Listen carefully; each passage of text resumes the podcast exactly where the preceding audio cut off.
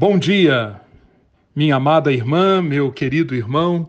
Vamos no nosso segundo encontro nessa jornada em que queremos aprender como não dar lugar a nenhum tipo de escravidão em nossas vidas. Nós queremos viver a liberdade para a qual Cristo nos libertou. Foi para a liberdade que Cristo nos libertou, diz Paulo em Gálatas 5:1. Portanto, permaneçam firmes e não se deixem submeter novamente a um jugo de escravidão. A escravidão digital é uma ameaça, é um perigo concreto que nos cerca nestes dias, nos dias em que vivemos o início da quarta revolução digital. Conforme vimos ontem, a revolução digital está se intensificando, está ganhando ainda mais velocidade, ainda mais tração. E isto ao mesmo tempo que traz mais oportunidades, coloca mais privilégios diante de nós, traz também mais responsabilidade. Aumentam as sombras que cercam essa luz e podem nos tornar escravos. Hoje, eu quero retomar nossa, nosso contato a partir dos dois textos bíblicos que eu mencionei ontem no final do nosso áudio. O primeiro trecho bíblico, Gênesis 11, de 2 a 4, ele nos faz pensar até que ponto tudo isto que nós vemos acontecendo hoje, ou nos últimos anos, nessas revoluções digitais, até que ponto isto é novidade debaixo do sol. E se nós olharmos bem se nós olharmos sob a perspectiva das Escrituras, nós, vê, nós concluiremos, como o livro de Eclesiastes, no capítulo 1, que não há nada de novo debaixo do sol. Tudo já foi visto. Isso que nós enxergamos hoje, distração, alienação, compulsão, ansiedade, depressão, insegurança, usando a, a, as conquistas das revoluções digitais, na realidade, estiveram, têm estado sempre presentes na experiência humana desde Gênesis 3, desde a queda. E aqui, em Gênesis capítulo 11, nós vemos uma dessas, uma das, dos, das fotos do filme da história humana, que fazem parte do filme da história humana, que essa foto mostra esses elementos presentes no momento, num tempo muito antigo, quando diz o texto, os homens saíram do Oriente e viram com se de, é, encontraram uma planície na terra de Sinar. E ali eles habitaram. E é interessante nós acompanharmos a narração de Gênesis sobre depois que aqueles homens saindo, viajando, saindo do Oriente, encontraram uma planície, eles se sentiram em casa ali naquela planície e resolveram que ali seria o seu habitat, ali eles viveriam. Mas não só, eles não se contentaram só em habitar ali. Eles inovaram. Houve uma a criação de uma nova tecnologia na construção.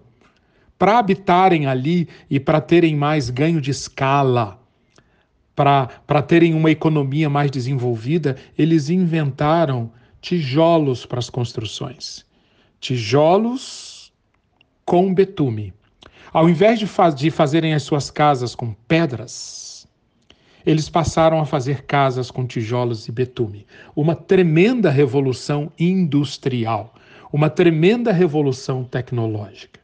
O desejo é habitar ali.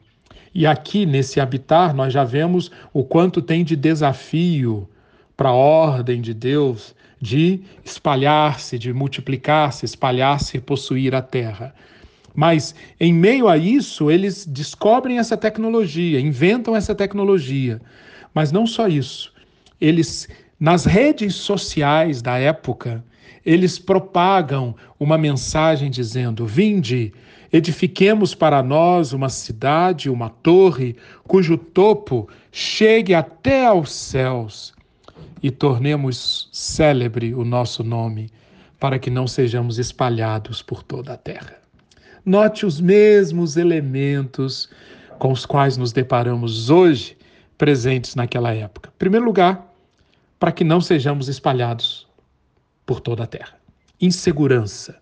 A insegurança que, que, que aquele, medo de que eles precisem ser espalhados por toda a terra. E lembre-se, espalhar-se por toda a terra era o mandato que eles tinham recebido de Deus. Mas para que não sejamos espalhados, vamos usar essa nova tecnologia, a tecnologia dos tijolos e do betume, para quê? Para edificar não somente uma cidade para nós.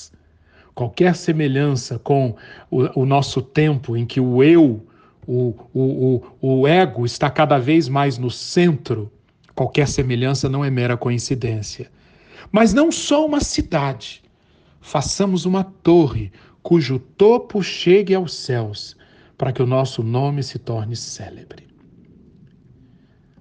A perpetuação do nome, fama, reputação, celebridade, formas de lidar com a insegurança, formas de lidar com aquele desejo de ser como Deus, presente em nós desde Gênesis 3.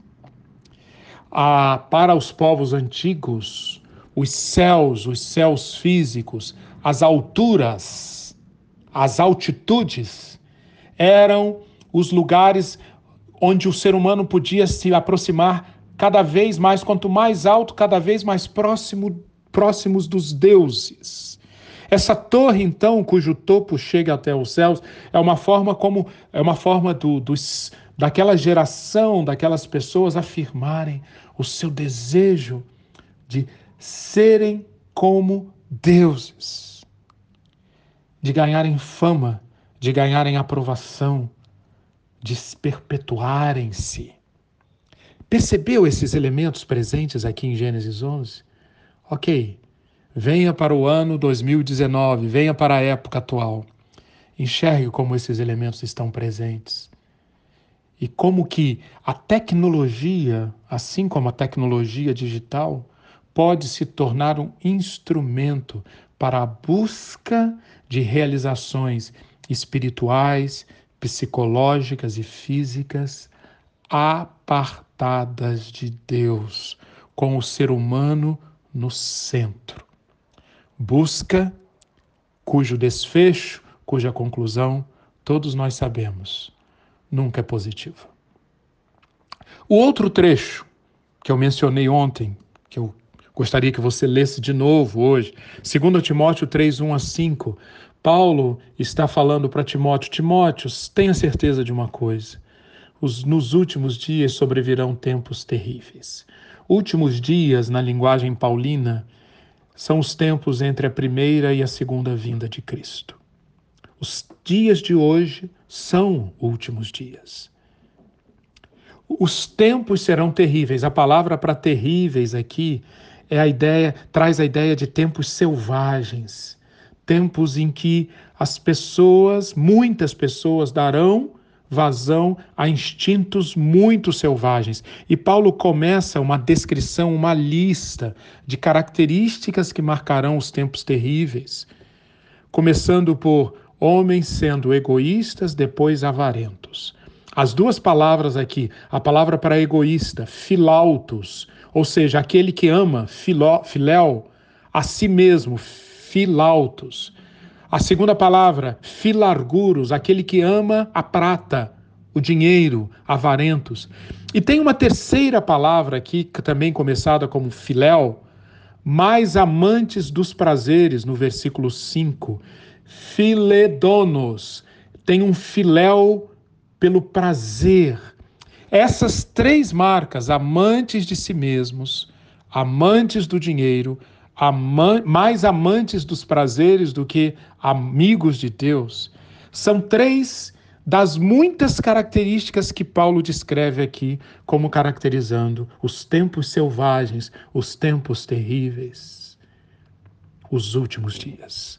também aqui não precisamos de muito esforço para fazer a ponte entre os tempos de Paulo e Timóteo e os tempos de hoje. E o que nós assistimos com essas revoluções digitais dos últimos 50 anos e que tendem a se intensificar é o quê?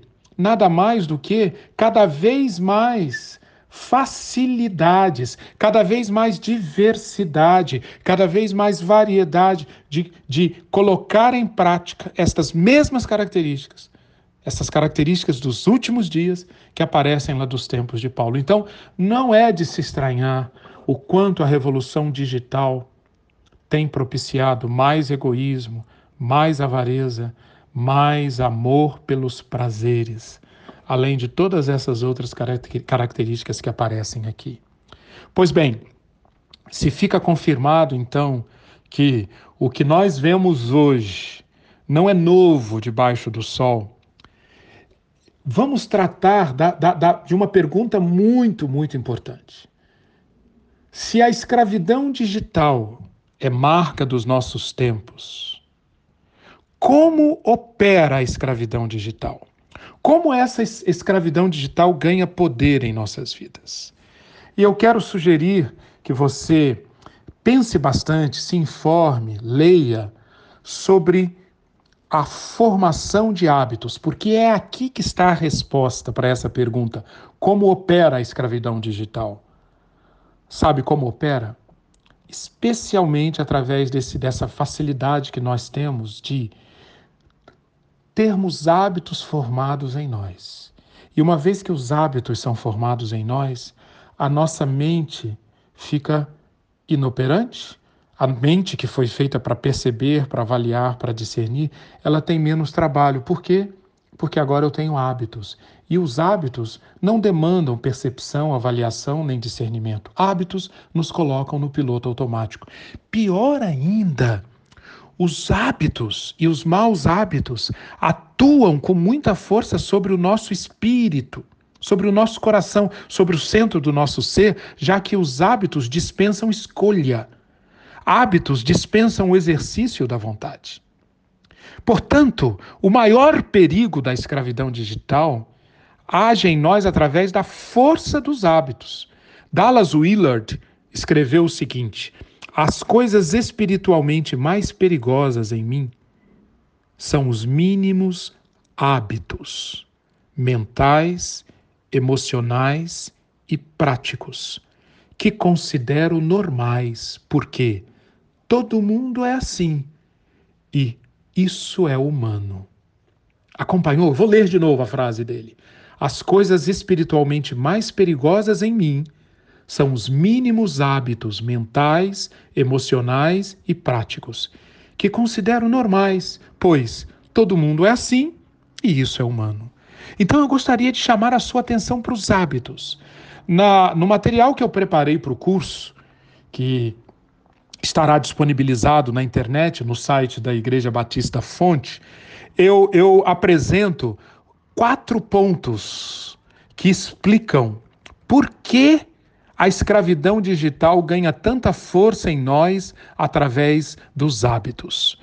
Eu gostaria que você lesse isso. Primeiro ponto, porque os hábitos utilizam estruturas cerebrais criadas para nos ajudar a sermos efici eficientes mentalmente. A criação de hábitos não exige nada de novo em nós. O nosso hardware, o nosso cérebro é propício para hospedar hábitos Portanto, a escravidão digital utiliza-se de uma estrutura cerebral super propícia para entrar em círculos viciosos de hábitos. O círculo vicioso do hábito começa com um gatilho, com uma deixa. Aquela deixa gera rotina através das células do nosso cérebro especializadas em seguir hábitos. E através daquelas rotinas nós buscamos recompensas. Por exemplo, o hábito de fumar. Quem fuma é porque permitiu que fosse gerado em si um anseio por nicotina. Aquele anseio que está por detrás de todos os nossos hábitos, ele utiliza-se de um gatilho, de uma deixa, de uma deixa. a visão de, uma, de um maço de cigarros, a, a visão de pessoas ao nosso redor fumando, uma determinada emoção. Tudo isso pode servir de gatilho para despertar o anseio por nicotina. Uma vez despertado esse anseio, nós entramos na rotina. Qual é a rotina? Fumar, consumir nicotina. E aquela rotina gera uma recompensa, um certo alívio que sentimos no corpo quando a nicotina entra em contato com o nosso corpo. A deixa, a rotina e a recompensa. Essa estrutura que está em nós para a formação de hábitos é muito poderosa. Pois bem, quando nós vamos para vemos como que se, que se cria a dependência, a escravidão digital, nós vemos que exatamente o mesmo mecanismo da dependência da nicotina é o que se processa em nós na dependência digital. Nós, em primeiro lugar, nós temos anseios. O anseio, por exemplo, ao entrarmos na escravidão digital, muitas vezes é por pura distração. Eu anseio distração. Aquele anseio utiliza-se de uma deixa, de um gatilho. Por exemplo, o celular vibrando, por exemplo, alguém ao meu redor que toma um celular e começa a consultar.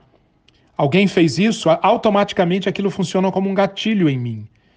Uma vez que aquela deixa é, é gatilhada, eu entro na rotina. Qual é a rotina? Abro o e-mail, abro a mensagem de WhatsApp, entro no Facebook. E uma vez que aquela rotina é disparada, vem a recompensa.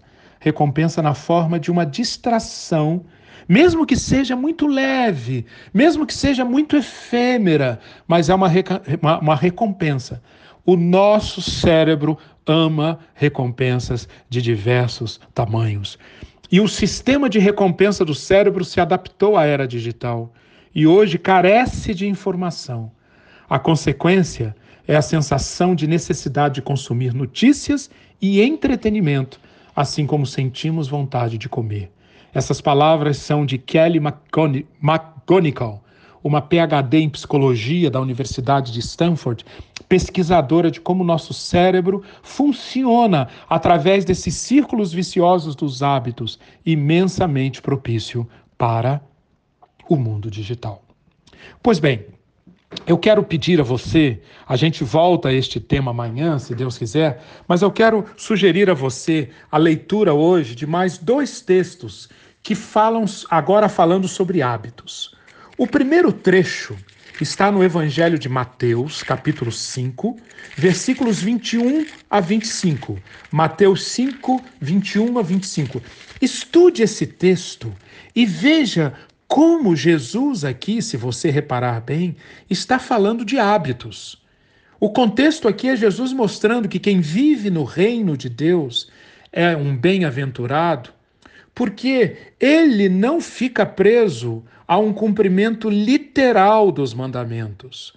O mandamento disse: Não matarás, mas Jesus diz: Nós precisamos de muito mais do que um cumprimento literal. Por quê? Porque nós somos muito mais do que ações, muito mais do que o homem exterior. O que se passa no homem interior? É isso que está aqui no foco de Jesus e quando ele, ele apresenta aqui os cuidados que nós devemos ter para não matar o nosso próximo, ele apresenta três formas de matar o nosso próximo, que são três hábitos muito perigosos: ira descontrolada, desprezo e ofensa verbal. Ira descontrolada, desprezo e ofensa verbal. Isso pode se tornar hábito em nós. Jesus está nos alertando sobre isso aqui. E finalmente, o texto de Gálatas, leia Gálatas 5, 17 e 26, e você vai ver como o apóstolo Paulo está nos ensinando aqui que a vida em liberdade é uma vida em que nós aprendemos a viver pelo Espírito, jamais satisfazendo os desejos da carne. E o que Paulo sugere aqui, se você olhar bem, é que os desejos da carne ganham poder em nós na forma de hábitos. Veja as obras da carne dos versículos 19 a 21. Você concorda que isso, na maioria das vezes, é hábito? Imoralidade sexual, idolatria, ódio, discórdia, egoísmo, ciúmes, inveja, embriaguez, orgias. Você concorda que são hábitos aqui que, de que Paulo está falando? Pois bem, estude sob essa ótica e que Deus lhe dê muita iluminação para enquadrar da maneira correta o perigo dos hábitos que geram escravidão digital e que Deus abençoe profundamente o seu dia. Amém.